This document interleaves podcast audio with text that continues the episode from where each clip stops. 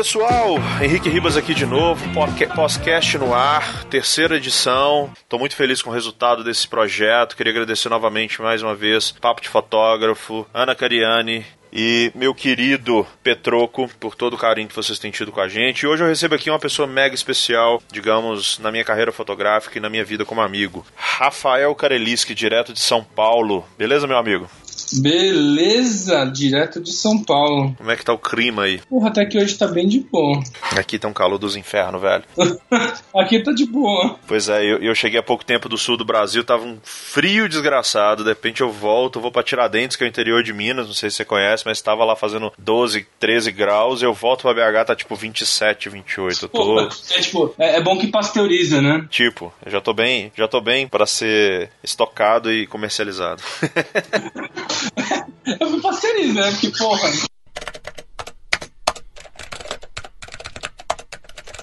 Parceiro, como você já deve ter ouvido os dois primeiros podcasts que a gente fez com o Lucas Rose e com a Lequise, que falamos bastante de Photoshop, eu escolhi você a dedo pra gente falar bastante sobre a pós-produção dos grandes arquivos Fuji, do equipamento Fuji, dos arquivos RAF, da mega, digamos assim, possibilidades que esses arquivos têm, dos medos e dos conceitos que as pessoas às vezes têm em mente que nem sabem por que que existe. Então, assim, te escolhi a dedo. Não sei se você sabe por quê, mas você é um cara que me influenciou nessa mudança mudança. Eu não sei se você vai lembrar disso, a gente estava em Vitória no ano passado pra gente fazer o, o, primeiro congresso capixaba que a gente palestrou lá, né, da Erika Nicos. E a gente ficou hospedado no mesmo quarto e por acaso você tinha, tava com a X Pro 2 já há um bastante tempinho já, já tinha trocado seu equipamento e eu, graças a Deus, tive o, o, o prazer de pegar na câmera pela primeira vez ao vivo, de entender como é que ela funciona. Você me mostrou um casamento inteiro feito com elas e eu meio que tirei da minha cabeça certos problemas que eu via. Rola uma pá de mito em volta do, do mirrorless, né? Rola, rola mitos e mais mitos, né, na verdade. crop, né? Acho que um dos maiores medos é o crop. Pois é, um dos... Um, vamos, vamos falar um pouquinho disso. Porque uma das prim primeiras coisas que eu, que eu falei, cara, e aí, vou sair de uma full frame, eu tava numa câmera crop quando eu era mais iniciante, de repente eu fui pra full frame, foi me gerada full frame, e agora eu fui pra crop de novo. E aí, conta um pouquinho disso. O que, que é essa experiência de ser Fuji? Mas antes de você falar, me fala quem é você pra galera te conhecer, quem ainda não te conhece. Vamos lá. É difícil falar de você mesmo, né? Fala de você mesmo para você mesmo. Você por você mesmo. É, de mim para mim mesmo. É, não, loucura. Bom, sou o Rafael Kareliski, fotógrafo, fotógrafo. Eu tenho tirado esse, esse sobrenome, fotógrafo de alguma coisa. É, sou fotógrafo, fotógrafo. Fotografo casamento, fotografo nascimento, porque rima, né? Casamento com nascimento. Fotografo, tenho fotografado às vezes um pouco de família, os partos, os casamentos, tenho estudado muito para quem sabe um dia poder falar que eu faço retrato. Por enquanto eu faço fotos de pessoas. Você está muito envolvido então com pessoas no final das contas, né? Do início ao fim. Pessoas. Né? É, isso, do início ao fim, isso. Ah, o fim eu não cheguei ainda muito bem, né? Do, ainda não fiz, não fiz nenhum, nenhum enterro, mas chama aí que eu tô indo. Como, como, como, diz um amigo meu, no fim tudo dá certo. Não deu certo é porque não tá no fim ainda. Isso, é bem isso. É? Então a gente não, ninguém deu certo ainda. Não.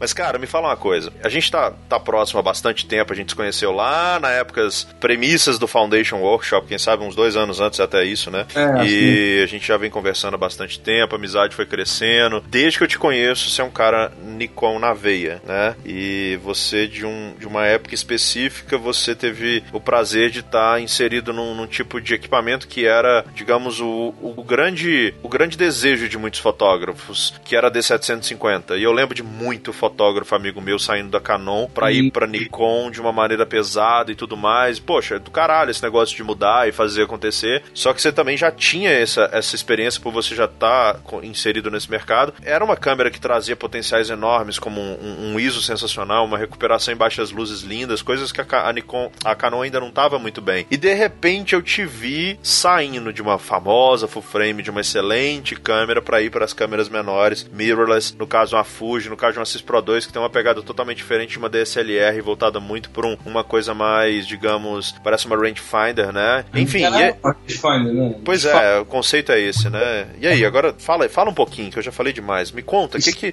que que foi essa migração? Por quê? O que que aconteceu? E o que que você achou? E esse negócio de full frame? Enfim, vamos tirar um pouco a dúvida da galera pra gente falar um pouquinho melhor sobre isso. É, então, tipo, assim, eu passei de Canon pra Nikon, de Nikon pra Canon, de Canon pra Nikon e de Nikon pra Fuji. Jesus.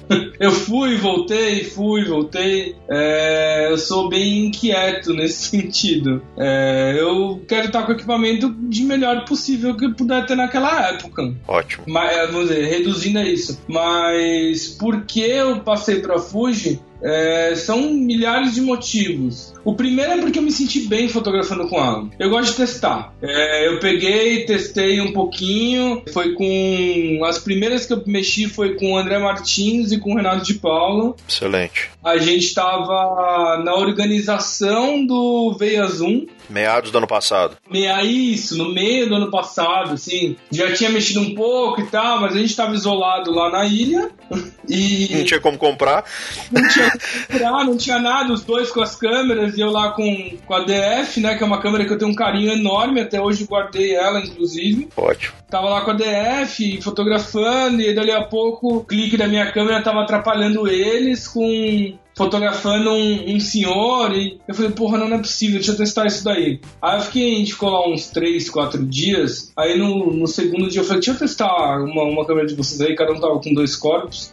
É, aí testei, no, tipo, sei lá, voltei numa quinta-feira, na segunda já tava com a câmera na mão. Tá parecendo eu. Em Vitória eu vi que sua câmera era uma quinta ou quarta-feira, na segunda eu tava com uma X Pro 2 na mão também. É, mais ou menos isso. A experiência de fotografar com ela é muito gostosa. É inexplicável, não é, cara? É, a experiência é muito gostosa. Tanto ela quanto a XT2 são câmeras incríveis. Né, tipo, eu acabei optando pela Pro 2 porque eu gosto do lance do rangefinder, de eu não tapar meu rosto com a câmera. Ótimo. Né? Então, é bom porque cria um vínculo maior com quem eu tô fotografando, já que eu fotografo pessoas, né? É, o vínculo, eu acho, eu sinto um vínculo maior com ela. E testei, gostei. É, eu já tinha passado por todos os métodos de fotografar, assim, é, do manual pro automático, pro semi-automático, pro manual de novo. E o lance de ver a imagem ali exposta, um live view no, no olho, foi, tipo, talvez a primeira coisa que me convenceu. Sabe, eu tipo, porra, eu, tô- eu posso ver o meu mundo exposto no olho, não é aquela coisa com a câmera fora do rosto, que você não tem a mesma pegada. E isso, falei, é muito legal eu poder trabalhar dessa maneira, porque isso já me libera de pensar um pouco menos na exposição. É um cálculo a menos pra fazer. Sim, sim. Dá, dá mais, dá mais agilidade, né? É uma agilidade mesmo, assim. Eu confesso que não foi a primeira coisa que me agradou. Eu gostei bastante da questão da, da- do equipamento em si, por ser discreto. Mas eu fui me ser cativado depois que eu já tinha comprado a câmera. Foi quando eu percebi que eu poderia clicar, ainda utilizando a- o, o visor ótico, né? Porque a X Pro 2 tem dois visores, que é o ótico e digital. E ainda eu poder fazer, ver um review da imagem em meio segundo no- direto na ocular. Ou seja, eu não precisava tirar a câmera do rosto. Eu já, É, é eu já vi o resultado na hora. Então isso é É, eu, sensacional. eu fotografo sem review. Nenhum. Aham. Porque eu não preciso, né? O review É. é, só pra você ver uma exposição, um negócio assim. Então eu, eu fotografo sem review nenhum. Porque eu já vi o que aconteceu ali na minha frente, né? A fotometria já tá pronta, né? já tá pronto e óbvio assim, tipo, uma coisa vale a gente falar até didaticamente.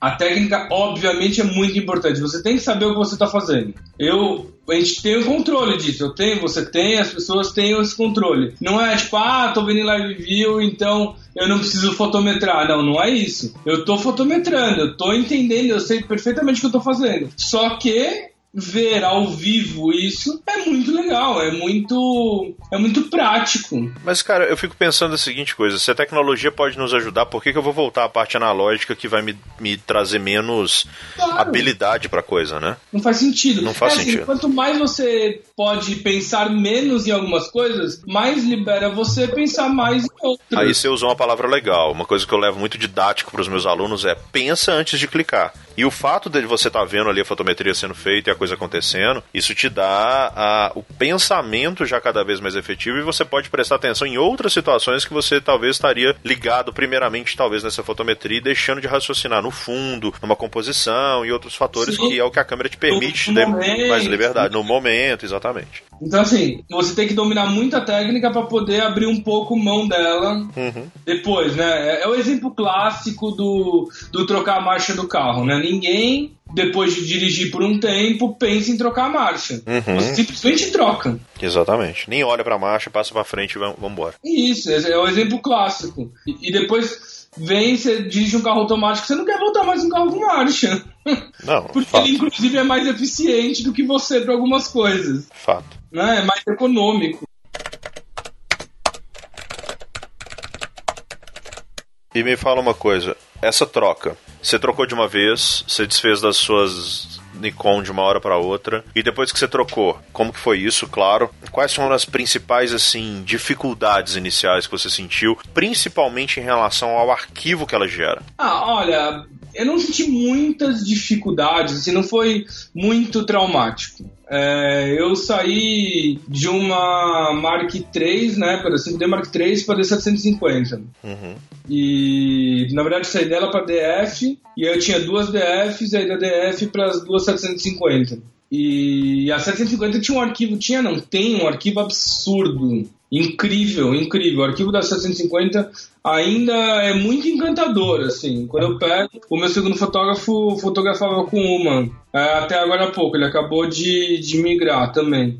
É... Não, e não foi pra Fuji, ele voltou pra Canon. É uma história louca. Bem louca. Bem louca, é bem louca. A história é 750, ele voltou pra Canon pra poder usar as lentes na Sony, que ele tá migrando pra Sony. Bem louco. Na verdade, então assim. E então assim, eu tive contato ainda com o arquivo da 750 até dois casamentos atrás. Então assim, ainda é um arquivo muito bom. A recuperação dele talvez seja levemente meio ponto, um ponto melhor nas sombras do que a Fuji.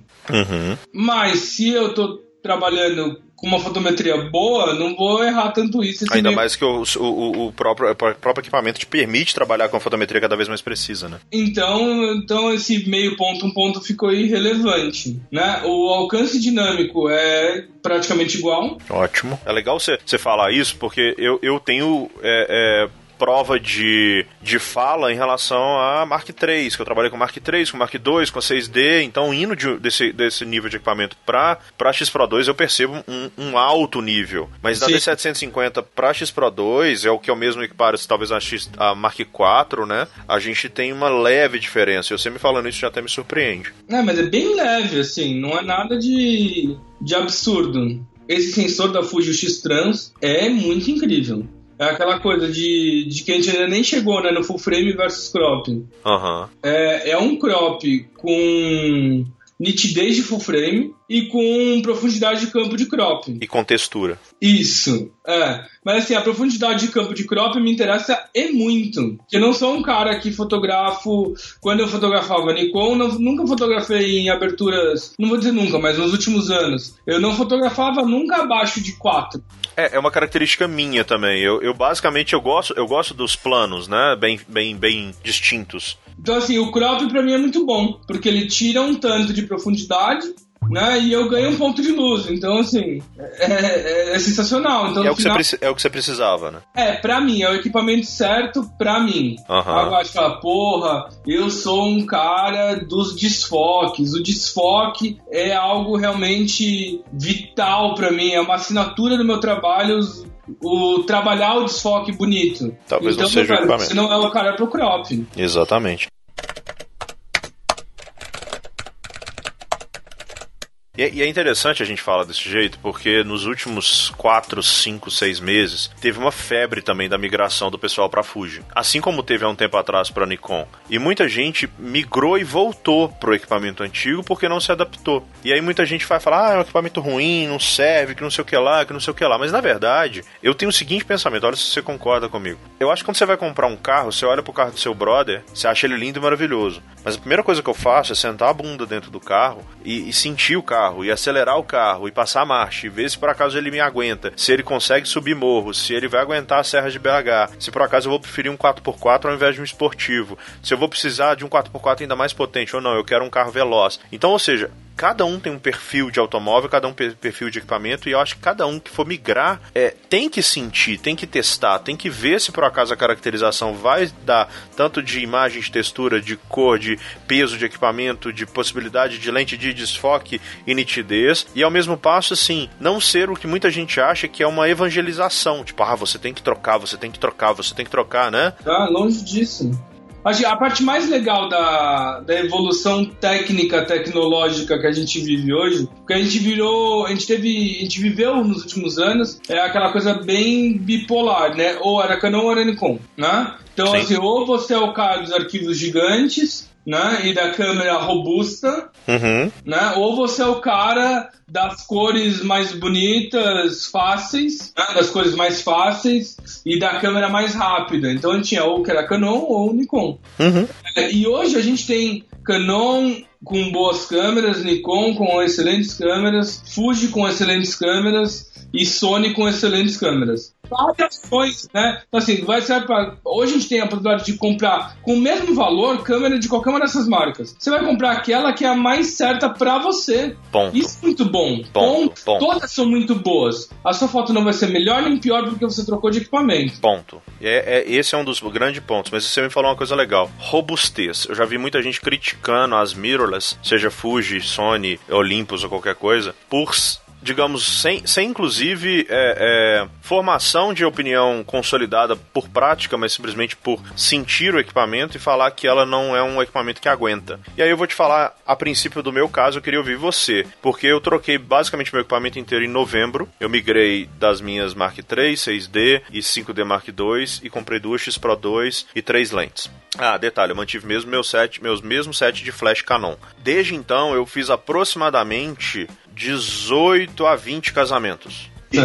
A, a, o nível de fotografia que eu busquei foi exatamente o mesmo que eu conseguia com o meu equipamento antigo, ou melhor. Sim, o ficar igual, né? Exato. E o mesmo de característica em termos de procura de foco, que eu vejo muita gente reclamando, cara, muito melhor do que Mark II Mark III. E a mesma questão de velocidade de clique e robustez do equipamento, cara, eu sinceramente eu não, não consigo entender ainda até que ponto que isso pode ser um problema. Porque, claro, a gente pode ver um equipamento vir a quebrar, a dar problema, eu acho que é comum pelo peso Sim. que a gente usa, mas eu não senti falha nele, eu não senti falha de foco, eu não senti falha de clique, eu não senti lag de, de utilização, ou seja, coisas que se você pegasse, se você pegasse uma câmera mais simples da própria Canon, com uma, uma D5000 não sei o que lá, ou uma sei lá, uma T3i, 3C4i, são, são câmeras que você sente que às vezes em determinados momentos ela falha um pouco, ela erra um pouco, ela tem um, um lag num clique, e pelo contrário, eu nunca senti isso na Fuji. Nunca, nunca.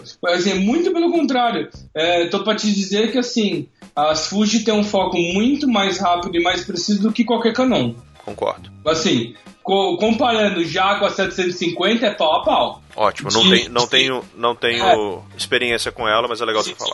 De, de assertividade. Agora, de focar com pouca luz, a Fuji é ainda melhor. Uhum. Em, em, baixíssimas luzes.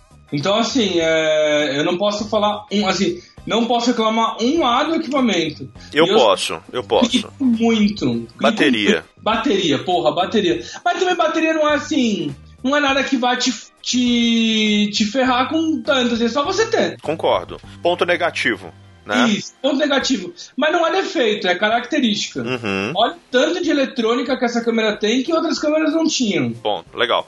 Mas é, mas é um fato que eu vou para um casamento que numa, numa Canon com duas câmeras usavam duas baterias, no máximo duas e meia. Hoje eu gasto sete, oito baterias no casamento. Isso, eu gasto 12 às vezes. Eu assim, pois eu é. tenho 14 baterias. Pois é, então esse é um custo que as pessoas, inclusive, têm que mensurar, né? Tem que Porque... mensurar, a bateria não é barata. Ótimo. Mas, assim, no início eu falava, puta, né, mano, carregar um caminhão de bateria, um gerador de bateria, né?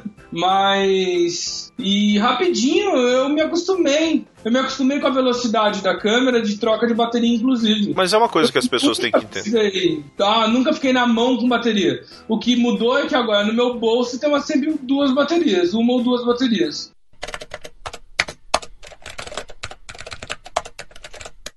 Podcast fala de pós-produção, né? Então, vamos falar um pouquinho do arquivo. Eu, Tá. eu, eu recebo muito, muito aluno meu questionando: ah, eu não consigo chegar no tom de pele, no tom de cor que eu conseguia com a Canon, com a Nikon, com fulano de tal, com não sei o que lá. Como que eu chego? Eu não vou chegar nunca. Mas a gente tem que entender que é uma outra construção. É um outro sensor. É um outro arquivo. É, É. outro sensor mesmo. A gente está saindo do Bayer para um sensor X-Trans. Exatamente. A distribuição, então, de toda a formatação do arquivo é diferente, né? Então, a a interpretação dele é diferente. Se a, se a interpretação é diferente, você vai ter informações que você pode conseguir chegar próximas, mas nunca vai ser idêntico. E é importante a gente saber que a gente consegue, a gente tem que aprender a lidar com isso. É, É que Não é idêntico na- no tom de pele, talvez, mas é superior para outros tons. Exato. Mas eu não acho inferior em relação ao tom de pele, você acha? Não, não acho. Aham. acho que, eu acho, na verdade, que assim, a maior parte das pessoas culpa o equipamento de erros próprios. Aham. Ah, eu cheguei no lugar, o tom de pele da minha noiva no salão não tá bom. O cara, se ele levantar a cabeça e olhar pra cima, ele vai ver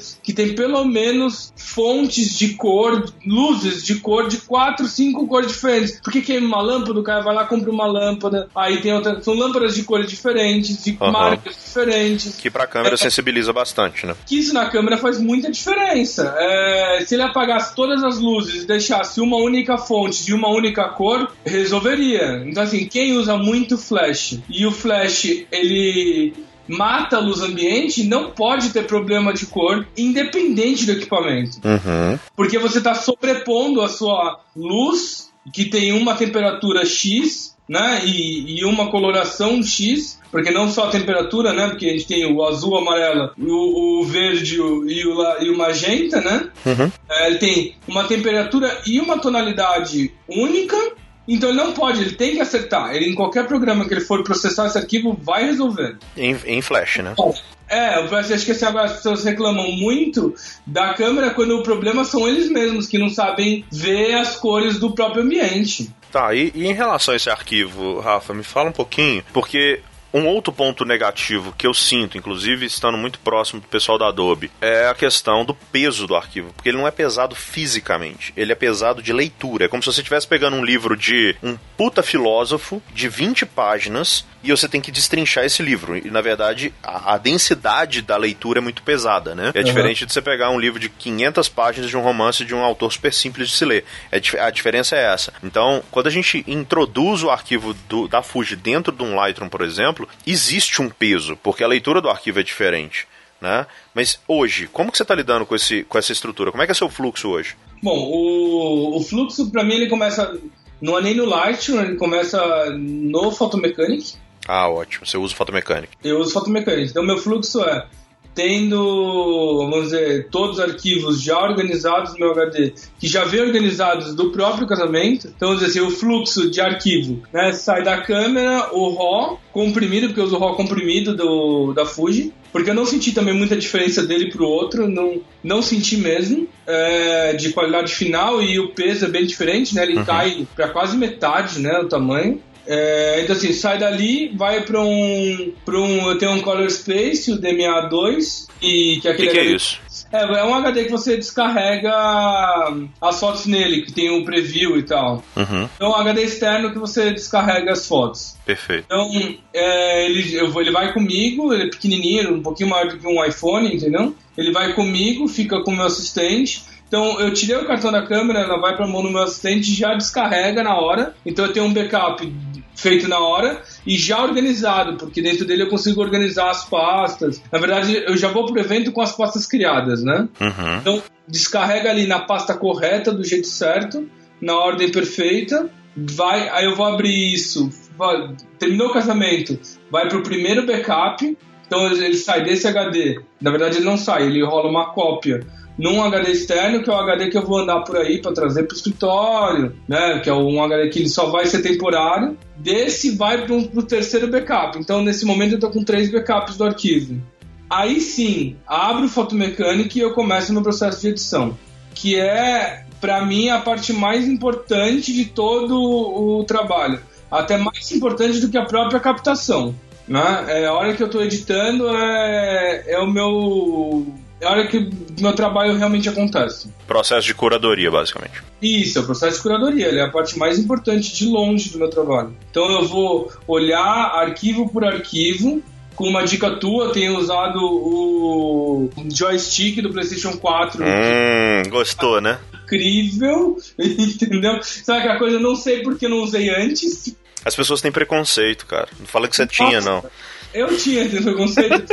é, é, óbvio, mas sei lá, não é possível, isso não vai melhorar tanto assim meu fluxo, que não é esse o gargalo. Você sabe né? quando que eu decidi que eu deveria fazer isso? É quando eu percebi que o joystick, eu olhava pros meus primos, pro, pro, pra amigos meus, pra brothers que passavam horas jogando aquela merda, sentado no sofá, e ergonomicamente, o cara, os braços estavam muito bem posicionados, a mão estava o tempo inteiro, os controles sempre à mão. Eu falei, cara, se existe essa possibilidade de trazer isso para minha fotografia e eu ter um pouco mais de, de, de é, leveza, flexibilidade, agilidade, algum conforto. Falhou, né? Tipo, algum designer lá é, japonês da Sony falou: vamos fazer com que esse controle seja muito gostoso de ficar na mão. Tipo isso. Ah, então, assim, que é melhor do que um teclado, né? Se a gente for para pensar, o joystick, ele. Eu sou designer de profissão anterior, né? Eu sou fotógrafo hoje, mas eu sou formado em design. Uhum. É, vamos, vamos pensar na evolução do design das coisas. A máquina de escrever foi a primeira vez que o teclado foi introduzido para as pessoas. Para as pessoas, né? Pro uma. Então, ele foi incrível como eles dispuseram, né? É, as teclas e tal. E ela teve a primeira grande revolução quando saiu da ordem alfabética para o que a gente chama de QWERTY, uhum. que é o Q-W-E-R-T-Y, né? Que é essa forma de se digitar. E o cara é um gênio que inventou essa ordem, puta merda. Sim, porque ele mudou a forma das pessoas digitarem. Uhum. E é incrível. E aí, desde então, não teve grandes mudanças no design de um teclado. Uhum a posição das letras. Tentar numa época fazer um teclado que era quebrado no meio, que era pra ficar mais tortinho. Não sei se você lembra. Ergonômico da Microsoft, eu lembro disso. Isso, e aí, né? Bom, fizeram para cá, para lá, mudaram a altura das teclas, é mais macio, é menos barulhento. Aí colocaram o Ctrl, o Command, o Caps e o ESC. Mas se você for olhar, o design do teclado é o mesmo, desde a máquina de escrever. Exatamente. Agora vamos olhar o design do joystick. Bom, o primeiro joystick era um. Uma manete com um pino no uma meio. Uma manete com um único botão. Aí eles falaram, porra, isso aqui não tá bom. Vamos tirar esse, esse, esse, esse manivela aqui pra colocar um direcional. Você viu que eles lançaram, relançaram o Atari com controle sem fio agora? Não vi. É, Sensacional, velho. É, mas é, mas é aquele gostinho, né, de infância, né? Isso, exatamente. E aí, bom, daquilo trocou para direcionais, os direcionais viraram é, esse dual stick, sei lá, esse, né, o analógico que virou, agora você pode ir para qualquer lado e é muito mais macio, o dedão vai bem. E aí o controle foi ganhando, aí o controle do PlayStation 1 até o PlayStation do 1 até o 3 ele era muito parecido. Aí eles trocaram agora o design por completo, não por completo, ele lembra muito, mas por completo pro PlayStation 4. Uhum. Olha quantos anos, ou quantas mudanças os joysticks tiveram de design desde então. Ergonomicamente então, sempre melhorando. Sempre melhorou. É um negócio que é gostoso de ficar na mão. Ele tem o peso ideal, é tudo ideal, sabe? É feito para isso. Uhum. Então não tem por que a gente não usar, né? É, para mim mudou muito. Assim, uma das das coisas que mais mudou meu fluxo nos últimos anos, com certeza foi a entrada do joystick. Pô, feliz saber disso. E, e aí, depois que você faz a curadoria com o joystick, você manda esse material pro Lightroom. Isso, e aí eu vou importar pro Lightroom já renomeado, já na ordem correta. Você renomeia ele no, no Photomechanic? Cinco, renomeio, coloco na ordem, faço tudo no Photomechanic. Uhum. Daí sim eu vou pegar e importar esse arquivo pro Lightroom. E você importa esse arquivo como? Quais são as configurações que você usa pra galera entender? Eu importo ele só com um Sharp.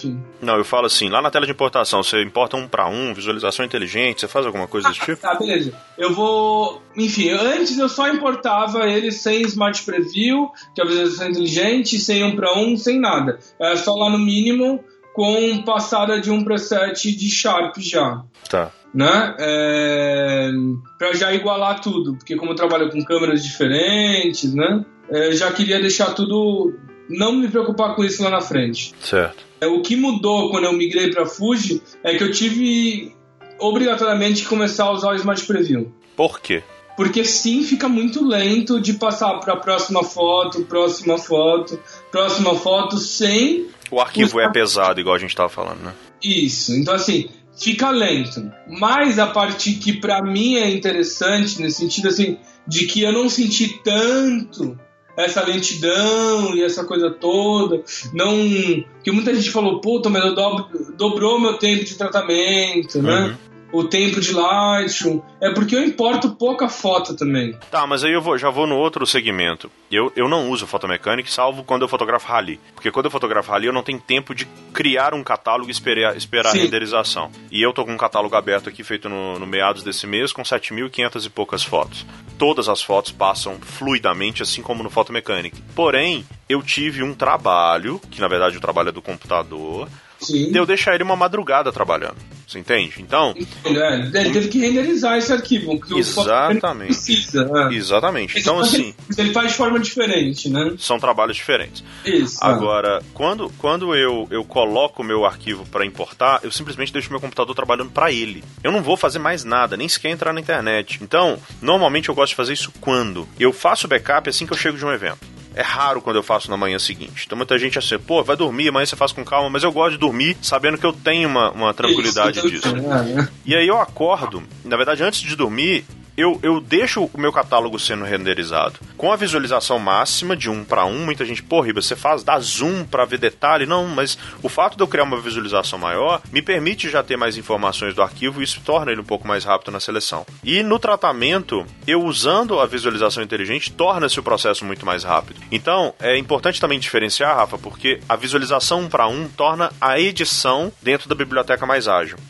A visualização inteligente torna o tratamento dentro da revelação mais rápida. São duas coisas distintas, saca? Sim, eu crio os dois. Eu crio tanto um para um quanto o Smart Preview. Perfeito. Então, assim, você tem uma união dos dois mundos. E mesmo eu importando 7 mil e tantas fotos, claro, vai demorar algumas horas para fazer isso, mas não, não, nada que uma madrugada sem eu trabalhando e meu computador trabalhando por mim não vai suprir esse problema. Então, nesse sentido, eu, eu utilizo desse potencial e eu, sinceramente, eu ainda não senti nenhum tipo de perda de performance em relação aos arquivos Canon e Nikon do que trabalhando dessa maneira maneira como eu estou fazendo hoje, mesmo com arquivos da Fuji. É, até porque ele já está renderizado, ele já está resolvido. A parte difícil o computador fez naquela madrugada, né? Exatamente. E olha, cara, que apesar do meu computador ser bom, é, é um computador de 2011. Então, assim, é um MacBook Air que muita gente não dá muita coisa para ele. Eu trabalho. É um puta computador, para mim é um dos melhores computadores que a Apple já fez. Infelizmente ele tirou do, do, do mercado agora. Mas é um i7 com 8 GB de RAM e 500 de SSD. Então, assim, é o que tem de melhor em termos de processamento, mas é um processador relativamente antigo, de 2011. A gente já tem muitos computadores melhores pela frente por aí, né? Mas ele tem três mundos importantes, que é um excelente processador, um bom, não vou falar o melhor dos mundos em memória RAM, mas ele tem um bom pack de memória RAM, que são 8 GB, e um excelente jogo de SSD, ou seja, ele é todo, todo SSD. Então eu não tenho lag nenhum em todo esse processo, e isso me facilita muito no processo, muito no processo. Você está trabalhando com que tipo de equipamento hoje? Eu tenho um MacBook Pro 2013. 13 ou 14, não vou lembrar agora. Mas ele tá nessa configuração bem parecida. i7, ele tem 8 de RAM. Posso até olhar aqui para poder falar certinho, né? Mas é, é uma configuração muito parecida com isso. Uhum. Não, não tem também SSD. Cadê aqui, ó? Ele é, ó, é Late 2013, isso aí mesmo. Então ele tem um processador i7 com 16 GB de RAM. Ótimo, ainda melhor do que isso aqui. É, e também o, é um SSD de 500.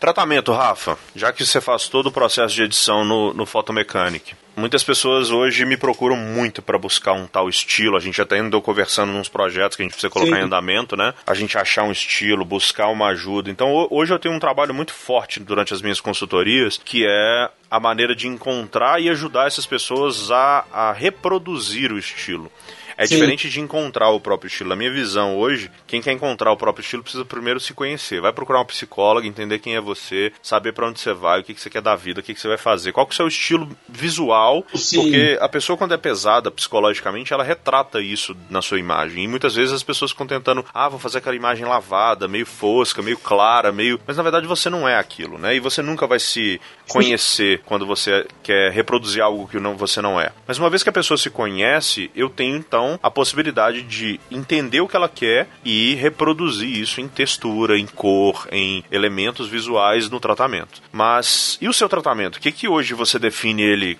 Que tipo de que é? Outro dia eu tava conversando com, fazendo uma live com os Vanassi, ele falando assim: vamos lá, Ribas, vamos então fazer o tratamento da calça caque, que é, que é um tratamento que muitos dos fotógrafos que usam um tratamento mais vintage e tudo mais faria, que é a textura mais fosca, um grão, né, uma pele um pouco mais alaranjada, que virou uma certa, uma certa tendência entre, entre vários fotógrafos, né? E eu sei, me fala um pouquinho quem é você nesse seu tratamento junto ao que você está fazendo. Eu passei por várias fases nesse sentido de, de cores e tudo mais. Bom, a minha opinião, num, de forma bem geral, uma das coisas que eu. A, talvez a segunda coisa que mais me pegou na Fuji foi quando eu fui lá naquela última barra no perfil de cor e coloquei no Astia. Uhum. Sabe? Que, que eu falei, que é, O que, que é o Astia, cara? Muita gente não faz a menor Opa, ideia. Aqui. Que era, é um filme da Fuji né, que já que tem um contraste próprio e tonalidades legais e uma saturação um pouquinho maior do que um normal, assim, o que o pessoal usava na época, né? Do que. Você pegou a época de filme, Rafa? Hum, peguei pouco. Não, não, não posso dizer que eu trabalhei. Não. Que eu trabalhei assim com filme. Eu, eu sou um fotógrafo digital, cara. É, não, não, não, trabalhei. Eu fotografei, fotografo ainda um pouco com filme, mas bem pouco pelo tesão da coisa. Mas uhum. quando eu fotografo com filme, eu fotografo em PB para eu mesmo poder revelar. Entendi. Então, assim, eu também não, não tô acostumado. Não posso falar muito das cores dos filmes coloridos. Uhum. Né? Não, não tive tanto contato assim para poder falar. Mas eu sei que, por exemplo, de que os, os filmes mais usados pelas pessoas, né? não profissionais, né? Aqueles Kodaks todos, o Provia, uhum. é, é, enfim, vários desses filmes. O Ast é um filme que me interessou, me interessava, já achava legal, porque ele tem uma leve saturação, né? Um pouquinho maior do que o normal, e ele tem um contraste dele. Uhum já nativo. Eu já gosto do Classic Chrome. Sim. Então, quando eu abri esse arquivo lá a primeira vez, vendo um arquivo do, do André e do Renato, e eles falaram: Não, você vem aqui, você põe em haste. Eu falei: Porra, mas tá quase pronto. É tipo isso, né? é tipo, pô, mas eu, eu, quero isso aqui pra mim, porque isso aqui vai melhorar muito meu fluxo. Uhum. E eu tô uhum. gostando dessas cores, eu gosto dessas cores e dessa, dessa textura de contraste que ele traz. E eu falei, puta, não, eu quero testar melhor isso.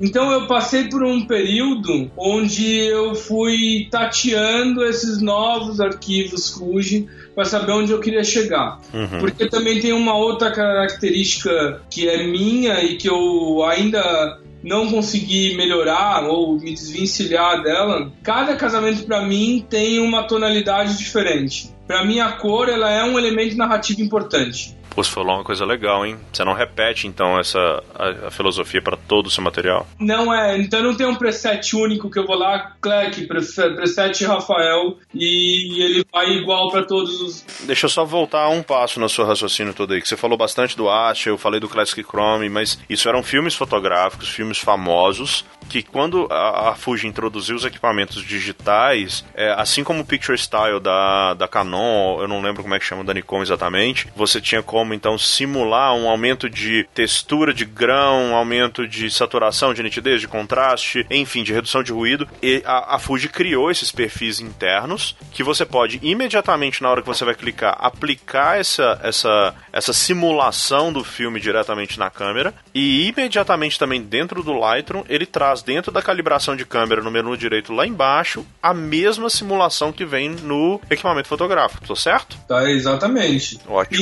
E, e isso é uma coisa muito legal também, porque quando eu tô vendo meu live view lá, que a gente falou lá atrás, na minha câmera, eu já estou vendo com o filme também. Uhum. Então eu já tô muito próximo do, do que eu tô imaginando pro, pro arquivo final. Uhum. Né? É, isso é muito legal também. Perfeito. Agora, é, você tem utilizado os arquivos JPEG da Fuji? Não. Qual que é Puro a sua... preconceito. Puro preconceito, né?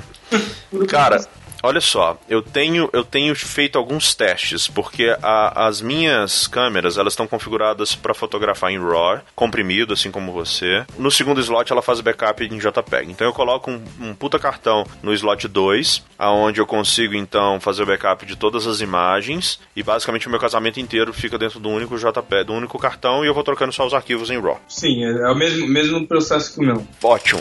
E aí, o que, que eu tenho feito como teste? Eu tô ainda avaliando. Eu percebo que, como o arquivo sai muito, muito preparado da câmera, e a fotometria a gente já percebe ela direto no LCD, e Uhum. depende da gente apenas uma boa composição, eu percebo que 70, 60% do material que vai ser escolhido e que vai ser entregue para a noiva, ele já vem, digamos assim, 90% pronto nesses arquivos. Sim. E aí, eu tô fazendo uns testes da seguinte maneira. Eu tô fazendo a minha edição, a minha seleção, a minha triagem, a curadoria com o JPEG. E eu tô aos poucos adaptando e testando alguns fluxos novos, aonde eu escolho as minhas imagens e aquelas que eu percebo que por acaso eu preciso de uma recuperação de, de iluminação, seja para mais ou para menos, um tratamento de equilíbrio de branco mais preciso, porque um JPEG é mais deficiente nisso, enfim, toda aquela característica que eu percebo que o RAW vai ser mais eficiente, eu faço uma marcação nela e eu resgato o RAW apenas e importo só aquele RAW. Então, assim, tem me trazido uma produtividade enorme, porque o volume de arquivos que eu tenho realmente pós-produzido com mais intensidade é muito pequeno Muito menor, né? e muito menor. E outra, o volume de imagens que eu tenho cada vez mais entregue, já pré-processado pela câmera, é, nesses primeiros testes foi gigantesco. Então, assim, o arquivo já vem com uma nitidez absurda, absurda, que é assim, a gente não falou disso, né? Mas o, Às vezes é até demais. é até demais, mas a gente não falou disso, mas o fato dela ser mirrorless, ela também não tem o, sens- o, o filtro low pass, né? E, e- e isso proporciona com que o arquivo tenha ainda mais é, potencial de nitidez interna Sim. e ele já, já sai com uma caracterização assim gigantesca e, e, cara, eu tô muito feliz com isso porque eu tenho, eu tenho aumentado ainda mais a, a possibilidade de tratar os arquivos de uma outra maneira enxergando de uma outra maneira. Sim, e, e de, de aumentar a tua produtividade, que é o gargalo da maior parte dos fotógrafos. Exatamente.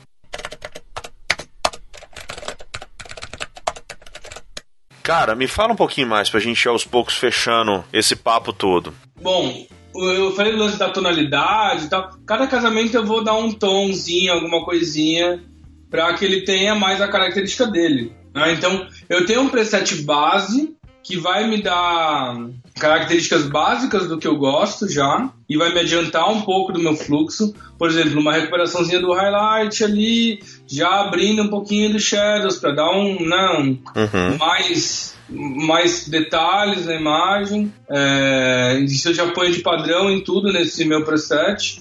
É, já passando pelas cores certas, já deixando tudo bonitinho com a minha curva lá, que eu esqueci o nome. curva lá certinha, né? É, feita para isso. E aí sim eu começo a aplicar uma tonalidade diferente e eu vou sincronizar ela para todos os arquivos. Uhum. Como eu fotografo com hoje com a minha equipe tem Canon, Nikon, no Nikon não tem mais, tem Canon, Fuji e Canon, é, são tudo Canon e Fuji, mas são modelos diferentes. Eu separo já na hora de fazer os syncs o que é Canon e o que é Fuji, porque eu tenho um preset base idêntico para Canon para Fuji, né, para equalizar o deles com o meu. Você já entendeu a diferenciação de cor de uma câmera para outra, de iluminação, Sim. e de acordo com o seu clique da sua equipe, você já sabe da diferença que vai dar, então você criou um preset que equaliza isso, né? que equaliza isso. Então, Ótimo. quando eu passo depois em tudo, eu já passo com esse arquivo equalizado. Isso é Naquele- importante, só a gente frisar, Rafa, foi mal de cortar, mas porque grande parte das pessoas hoje que clicam com dois equipamentos ou que tem mais de uma pessoa na mesma equipe se perdem. Poxa, como é que eu faço para equalizar? Inclusive, às vezes, tem pessoas que têm duas câmeras idênticas que têm tons diferentes. Então, o, o, o, o ideal é entender essa diferença, colocar um arquivo do lado do outro, perceber que um puxa pro vermelho, outro pro verde.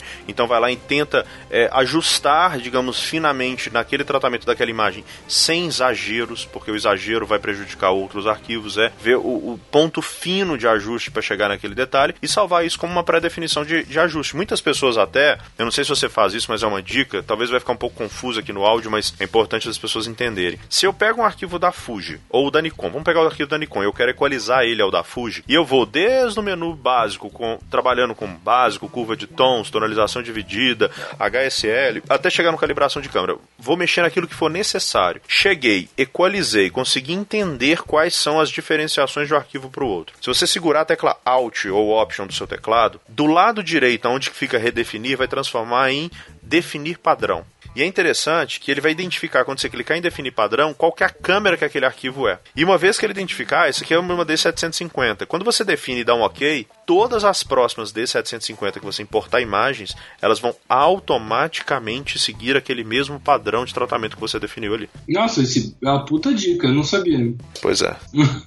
eu não sabia. Já aplica isso depois, você vai ver como é que te ajuda. Vou, vou aplicar isso já no próximo casamento. Inclusive, se você pesquisar dentro das preferências do Lightroom, é, tem como você setar isso para se você quiser especificamente aquela câmera, tem como você definir nas preferências que você quer só para aquele serial. Porque às vezes uma, uma D750 tem uma variação e a outra não tem. Então, se você quer só para aquela serial fazer. E se você quiser ser mais específico para um ISO específico, vamos supor que você quer sempre para um ISO alto, já aplicar uma correção de ruído, por exemplo. E tem como fazer também. Nossa, puta, puta dica.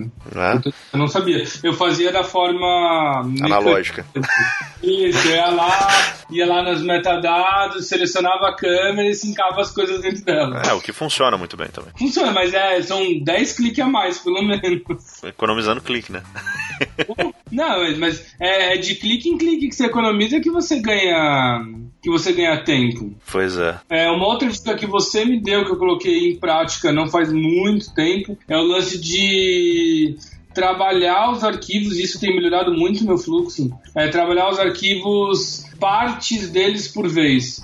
Então, no sentido de que eu estou mexendo só em exposição e contraste. Uhum.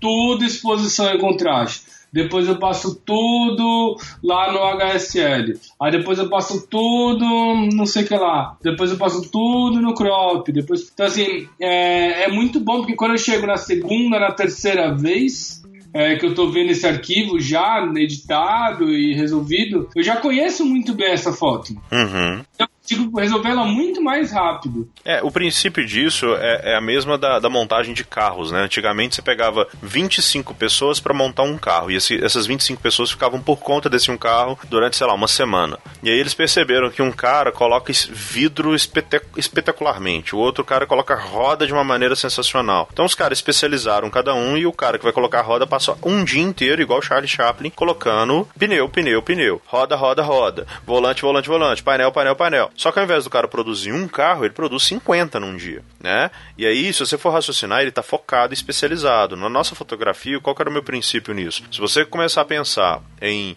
trabalhar luz e cor em todas as suas fotos, você está cada vez mais especializando naquilo. E principalmente quando você trabalha com controle, o controle te, te impossibilita, de certa forma, você é, pegar um mouse para fazer um corte, para fazer um pincel, para fazer um filtro graduado, porque você vai perder tempo tirando o controle da mão para verificar aquilo. Então, Sim. se você finalizar toda a estrutura de luz e cor, depois você deixa o controle de lado e aquelas imagens que você identificou que precisam de um ajuste especial, marca ela com algum tipo de atributo e quando você precisar voltar, você vai ver aquela foto de novo e vai ajustar só para aquela necessidade. Ou passe por todas de novo e se você precisa, passou na segunda vez que você viu, tem ainda alguma coisa para fazer, você refaz. É, uma também só marcar. É bom, né? É bom que você tenha mais controle do material, porque isso tudo melhora o processo todo, né? É, o lance do Fordismo é incrível. E aí, assim, eu vou largar o controle para usar uma tabletzinha, né? A mesa digitalizadora, uhum. né? Porque também é muito mais preciso fazer com, com um lápis do que com um mouse, né? Uhum. Eu escutei uma vez de um, de um professor, chama Alex Vilegas. Migão meu conhecer. Vilegas, gente boa demais.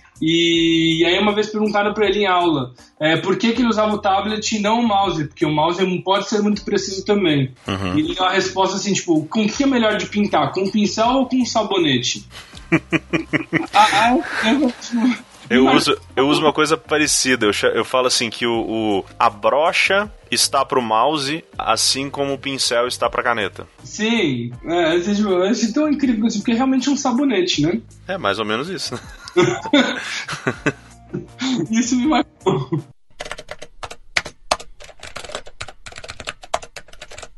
E me fala uma coisa, cara, você tem um projeto muito massa, dois caras que eu tenho um carinho enorme, que é o Renato de Paulo e o, e o Martins, que você já mencionou, eles que foram pessoas que te introduziram a parte da Fuji aí. E o que, que, que significa esse veias aí? Muita gente me pergunta, mas às vezes é legal o, o, um dos mentores que estão ali para falar melhor a respeito. É, bom, o Veias é de longe meu, meu projeto mais como eu posso dizer assim, que eu dei um carinho maior e, e audacioso ao mesmo tempo, sabe? Acho que talvez uhum. seja o meu projeto mais audacioso de todos. É, eu divido ali com esses dois brothers mesmo, assim, quando eu falo brother, porque é irmão mesmo. É, são pessoas que fazem parte da minha vida fora do, da fotografia. É um workshop de fotografia documental, né? é, mas ele não é um workshop no sentido de que a gente dá só aulas. A pessoa vai lá e põe a mão na massa. Ele é basicamente um workshop de críticas. É, a gente dá ideias, é, dá algumas aulas, mostra muita referência de muita gente muito melhor que a gente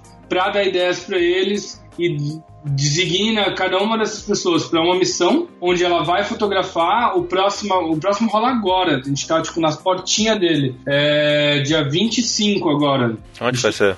vai ser em Aparecida do Norte que é a capital religiosa do país o que é muito louco, porque é a maior basílica católica do mundo depois do Vaticano. Uau, não sabia disso. É bizarro, assim, é, se você parar pra pensar, é enorme o potencial de Aparecida. E o Vaticano apita muita coisa lá dentro, e a gente conseguiu uma autorização única. Nunca antes ninguém conseguiu essa autorização. É, a gente pode fotografar o que a gente quiser, autorizado pela própria Igreja Católica, tipo, brasileira, qualquer coisa.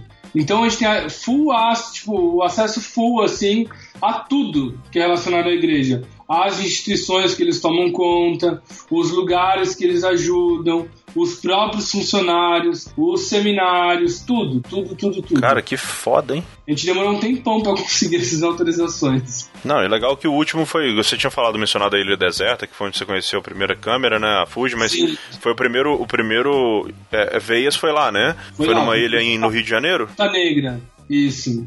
Uma e ilha... não tinha estrutura nenhuma, né? Era zero estrutura. E, e agora vocês já estão.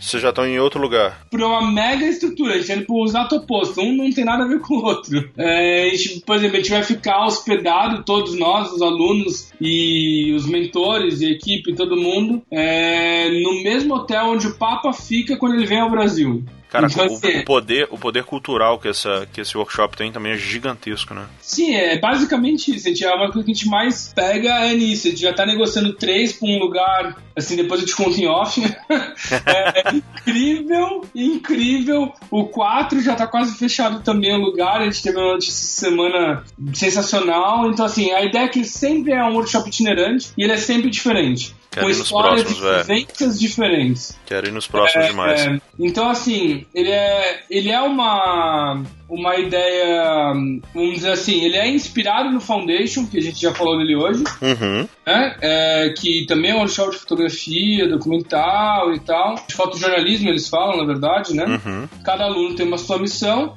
fotografa durante o dia, é criticado à noite, fotografa no dia seguinte, é criticado, fotografa de novo, é criticado, e aí sim a gente vai editar, vai fazer toda a curadoria, eu e o Renato, os alunos podem participar, né? Uhum. É, na quinta-feira, ele começa no domingo, né? Na quinta-feira a gente edita faz essa curadoria toda, imprime, encaderna e entrega o álbum pra pessoa. Caraca, a galera já sai, já sai com, tipo, todo o material produzido. Isso, no Foundation todo mundo sai com seu slideshow, né? Aham. Uhum. No Veias todo mundo sai com seu álbum. Cara, que absurdo, que ideia do caralho.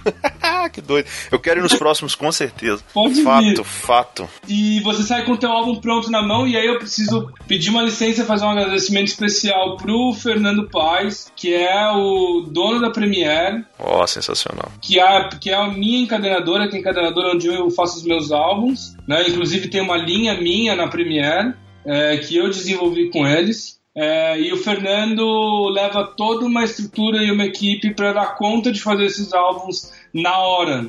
Então, assim, os álbuns eles começam a ser impressos tipo três e meia da tarde, oito e meia, nove horas da noite tem 30 álbuns prontos. Peraí, eles levam a equipe dele pra lá? Ele leva uma. é, Não é uma equipe muito grande, né? São três pessoas. É, imprime, os álbuns já vão encadernados, na verdade, né? E eles colam as fotos da forma correta, perfeita, né? Uma foto muito bem impressa, ele leva as impressoras para isso. É, então imprime e encaderna, né? Vai colocar, cola as fotos todas nesses 30 álbuns e o aluno fica com um álbum para ele e na sexta-feira de manhã ele tem a oportunidade de ir lá na missão dele e entregar uma cópia desse álbum para a pessoa que foi fotografada. Caraca, que foda, velho. Então, em Ponta Negra, a gente entregou o álbum para, por exemplo, para a escola. A gente tinha três alunos que tinham missões sobre a cidade. Então, eles entregaram esses álbuns para a escola. Eram álbuns para mostrar para as crianças coisas da própria comunidade.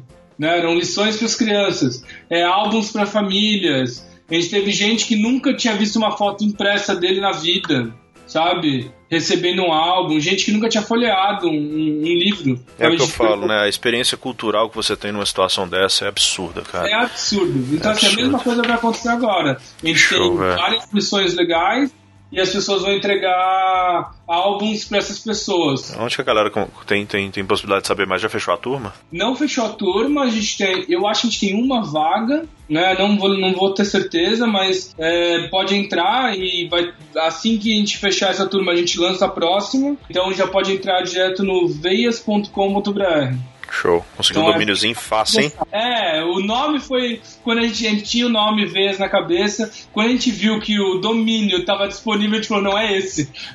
Foi o processo criativo inverso, né? Quase. Porque tinha dois, três nomes na cabeça. E o Veias era o que a gente mais gostava. Quando a gente entrou, veias.com.br, veias.com e estava disponível, Já a gente era. puta, é isso. Já era. Pô, tem maior carinho por esse projeto, que eu já ouvi falar muito dele. Quase que a gente fez um projeto junto, né? Mas a gente Quase. teve alguns empecilhos aí, mas vai Mas dar certo no ainda futuro. vai acontecer, ainda vai, vai, acontecer. vai rolar. Vida longa vez. É isso aí.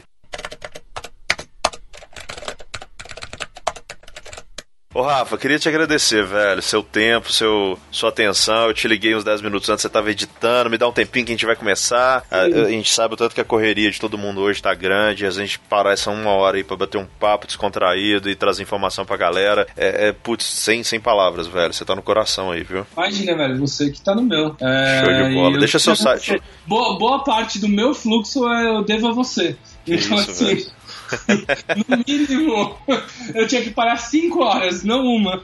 Show, obrigado por saber disso. Deixa seu site pra galera conhecer seu trabalho. Como é que é aí? Como é que a galera te acha? Bom, meu site, você entra no Google, escreve Rafael Kareliski, porque Kareliski não é fácil de escrever. E escreve de qualquer jeito lá que ele te acha, né? Isso, escreve lá de qualquer jeito que, que ele corrige.